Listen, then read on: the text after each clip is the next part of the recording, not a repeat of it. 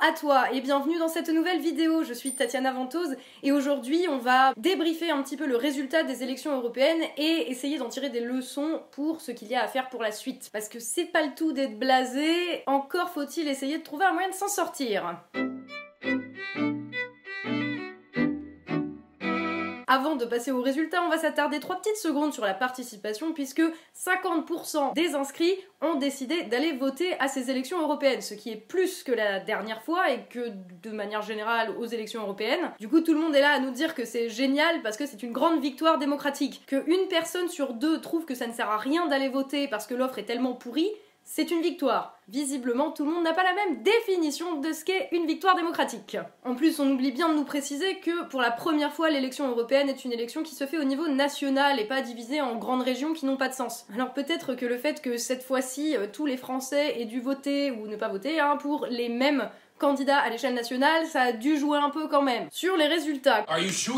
Commençons tout de suite par le premier gros ramassage en règle, c'est celui de la droite. Au-delà du choc que ça a pu provoquer de la part des gens qui s'étaient arrêtés au score de François Fillon à l'élection présidentielle, cette défaite est en réalité très logique. La fracture au sein de la droite est en effet très réelle depuis quelques années déjà. Entre une droite libérale, économiquement j'entends, qui euh, s'est trouvé euh, une chaussure à son pied chez Macron, et euh, une droite plus conservatrice et anti-immigration qui a trouvé chez Marine Le Pen quelque chose de plus clair. Les républicains, enfin l'UMP, avaient fait 20% aux élections européennes de la dernière fois, en 2014, mais on oublie que c'était dans le contexte d'un gouvernement socialiste où le vieux clivage gauche-droite, qui même s'il n'avait plus grand sens pour beaucoup de gens, était quand même assez réel dans le paysage politique. Depuis, Macron est arrivé, il a forcé à la recomposition du paysage politique, notamment en mettant en scène le duel Macron-Le Pen, le duel progressiste versus nationaliste, populiste, je sais pas quoi. Vous n'avez qu'un choix simple,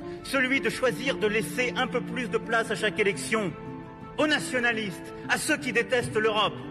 Et dans 5 ans, dans 10 ans, dans 15 ans, ils seront là. Nous les avons déjà vu gagner, ici. Le moins qu'on puisse dire, c'est que ça a quand même moyen marché. Parce que oui, LREM est arrivé deuxième avec 22%. Vous me direz c'était déjà une prouesse vu Nathalie Loiseau. Mais en attendant, on notera que des mois de grands débats national qui n'étaient jamais qu'une vaste campagne déguisée aux frais du contribuable, des discours de 7 heures retransmis sur plusieurs chaînes de télé en même temps. Au, passage, je rappelle juste qu'au Venezuela, quand il y en avait un qui faisait ça, c'était un dictateur. Méditons là-dessus. Tout cela n'aura pas suffi. Pas plus que n'auront suffi les équipes de communication de la République en marche payées pour aller troller les réseaux sociaux ni les fameux bots de la République en marche, ces faux comptes qui tweetent 3 fois par minute 24 heures sur 24, y compris à 3 heures du matin, n'auront pas non plus suffi. Les tentatives de contrôler les publications des citoyens sur les réseaux sociaux, ceux qui se sont fait suspendre de manière totalement arbitraire leur compte Facebook ou Twitter sous prétexte de relais de fake news ou autres théories du complot supposé, n'auront pas non plus suffi. Les nouvelles règles appliquées par le CSA du temps de parole dans les médias pour les candidats aux élections qui ont largement donné l'avantage à Emmanuel Macron,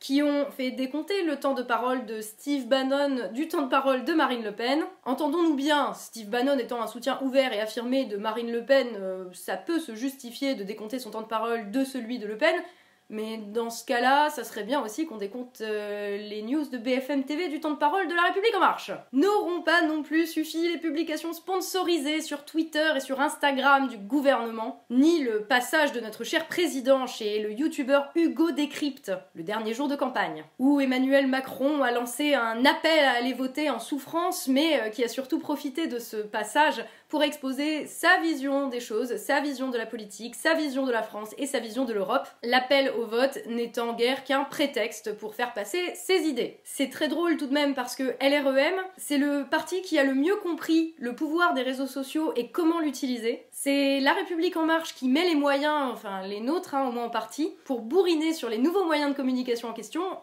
et ça prend pas. Les mecs, ils ont l'avantage de ouf dans la balance de la propagande politique et ils arrivent quand même à perdre. Je serais eux, je me poserais des questions. Ce qui ne se pose pas de questions en revanche, c'est le Rassemblement national. En tête, exactement comme la dernière fois, à 1% près. Comme la dernière fois, Marine Le Pen demande la dissolution de l'Assemblée nationale parce qu'elle imagine que ça prouve que euh, tout le monde veut voter pour elle. Comme la dernière fois, elle s'imagine que cette victoire aux européennes veut dire forcément qu'elle va gagner la prochaine présidentielle, comme si un bon opposant faisait nécessairement un bon dirigeant. Sauf que depuis la dernière fois, eh bien, on l'a vu, hein, on a vu. Ils sont dans les campagnes, ils sont sur les réseaux sociaux. On a vu le ramassage lamentable entre les deux tours face à Emmanuel Macron. Et oui, c'est pas parce que t'es number one à des élections qui servent fondamentalement pas à grand chose que tu vas forcément gagner les prochaines élections. Et Macron d'ailleurs le sait très bien. C'est d'ailleurs précisément pour ça qu'il met en scène depuis des mois maintenant le duel entre lui et les progressistes et Marine Le Pen et les nationalistes et populistes de tout poil. C'est parce qu'il sait que par défaut, il gagne toujours face à Marine Le Pen. Tout simplement parce que, en tout cas jusqu'ici, il y a plus de gens qui rejettent Marine Le Pen que de gens qui sont prêts à la soutenir même contre Macron. Et c'est pas uniquement parce que Marine Le Pen a fait la démonstration de son incompétence aux dernières présidentielles, mais c'est aussi relatif à l'histoire du Rassemblement national et au fait que, en gros, dans l'imaginaire collectif, le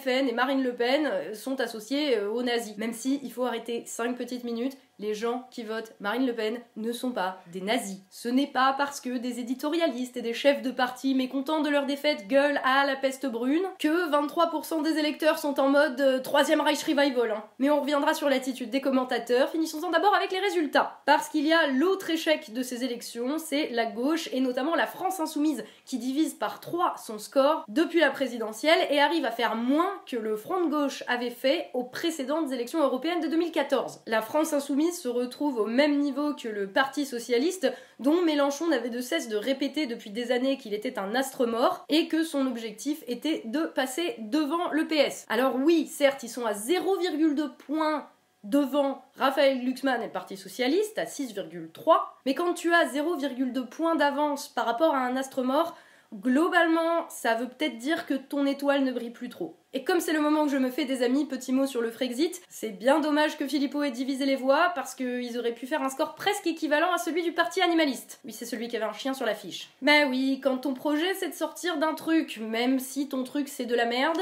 mais que tu n'as rien à proposer à la place de ce truc qui est de la merde, ça motive moyen. En tout cas, clairement, ça motive moins qu'un chien. En regardant le résultat de ces élections, en fait, on peut se dire que c'est une élection où tout le monde a perdu. Ah non, pardon, il y a les écologistes. Effectivement, les écologistes à 13%, c'était inespéré et inattendu pour eux, mais on va se rappeler que c'est déjà un petit peu leur élection d'habitude. Déjà, ils s'appellent Europe Écologie, hein, ça a été fait pour ça, et ils font toujours plus aux élections européennes que aux élections nationales. C'est vraiment leur terrain pour le coup. Et dans le contexte de la parade de Greta Thunberg aux quatre coins du monde, des marches pour le climat, des grèves des enfants pour le climat, et globalement la prise de conscience généralisée qu'il nous reste plus beaucoup de temps pour changer de système si on veut euh, survivre, il est peu étonnant que les partis écologistes écologistes fait de si gros scores, et d'ailleurs pas qu'en France, mais aussi dans toute l'Europe. Et puis bon, on va se le dire franchement, le vote écolo, c'est un petit peu le vote safe. C'est le seul parti où si tu votes pour eux aux élections européennes, tu sais que ça va pas être plus le bordel que maintenant de toute façon. Ils sont gentils, ils veulent sauver la planète, euh, voilà, qu'est-ce qu'il y a de méchant ou de populiste là-dedans? Mais bon, et ça c'est une opinion personnelle, c'est quand même des gens qui vont te dire qu'ils ne veulent pas changer de système. Donc euh, sauver la planète, mais sauver le système avant quand même. J'en ai déjà parlé dans pas mal de vidéos, mais euh, cette idéologie dans laquelle on est, de la croissance infinie, de la production et de la consommation à outrance, ce sont des choses qui font partie intégrante de notre système économique et à l'échelle mondiale, et qui font partie intégrante de l'Union européenne. Et d'ailleurs, les fonctionnaires de l'UE nous ont dit clairement ça c'est pas négociable. Et tout ça c'est incompatible avec la survie de la planète et de l'humanité. Alors Yannick Jadot et Karima Deli avec toutes leurs bonnes intentions, qui nous disaient hier soir sur les plateaux qu'ils étaient là pour faire bouger l'Europe pour sauver la planète et sauver le climat. Good luck with that. Donc en résumé, cette élection, c'est un petit peu, bon, sauf pour les écolos, euh, une défaite pour tout le monde, parce que personne ne veut plus de Macron, mais personne n'a l'air de vouloir des autres non plus. Hein. La raison en est que ces dernières années, avec l'arrivée de Macron, on a assisté à une recomposition du paysage politique sur les termes imposés par Emmanuel Macron. C'est le principe de la guerre de position. Si c'est toi qui définis le cadre et le terrain sur lequel on se bat, t'as plus de chances de gagner. Ça veut pas dire que tu gagnes, mais ça veut dire que c'est toi qui as l'avantage. Et là, on est dans un contexte où Macron a réussi à imposer son cadre, à imposer le cadre dans lequel s'est faite la recomposition du paysage politique français, en mettant en scène le fameux duel progressiste versus nationaliste. Et tout ce qui ne rentrait pas dans ce cadre a été juste atomisé. Tous ceux qui restent dans le cadre des anciens clivages gauche-droite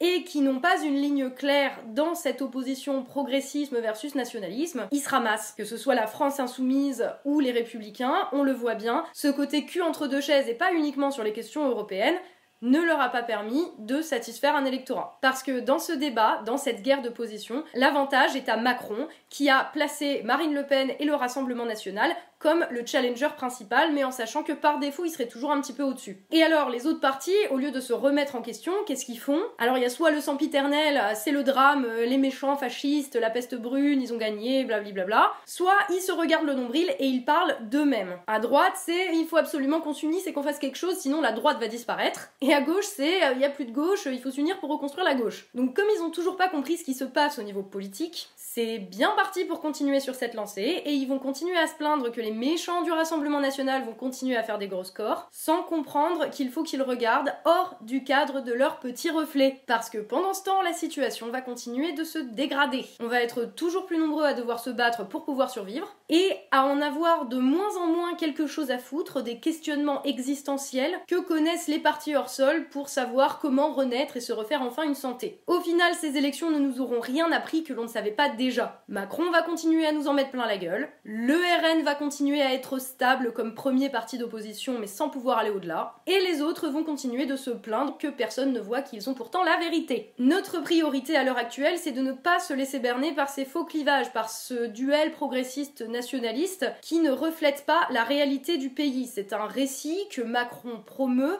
pour pouvoir tirer son épingle du jeu. Et là, je dis nous en tant qu'individu, en tant que citoyen et en tant que peuple. Ça veut dire ne pas aller agresser le voisin qui a pas voté comme nous ou qui a pas voté du tout d'ailleurs, parce qu'il est tout à fait probable que le voisin ait comme nous fait un choix peu satisfaisant par défaut, parce que ce qui déconne, ce n'est pas nous et ce n'est pas le voisin, c'est l'offre politique. Notre priorité à l'heure actuelle, c'est de réussir à changer ce cadre de référence progressiste nationaliste que Macron a imposé, dans lequel le débat se polarise depuis plusieurs années et qui ne convient pas, qui ne satisfait pas la majorité d'entre nous, qui pensent qu'il y a bien d'autres enjeux et plus importants que cela. Repartir de ce qui nous unit et pas des divisions artificielles qu'on nous impose, pour qu'on reste bien dans les cases. Par exemple, et entre autres, là, pour la première fois dans l'histoire, a été validé le déclenchement d'un référendum d'initiative partagée sur la question des aéroports de Paris. Et on va avoir l'occasion d'en reparler parce que c'est un sujet qui va occuper le débat public et qui, pour le coup, se contrefiche des divisions politiques. Parce que tout le monde, je dis bien tout le monde, à part le pouvoir en place, est bien conscient de l'absurdité de la privatisation des aéroports de Paris.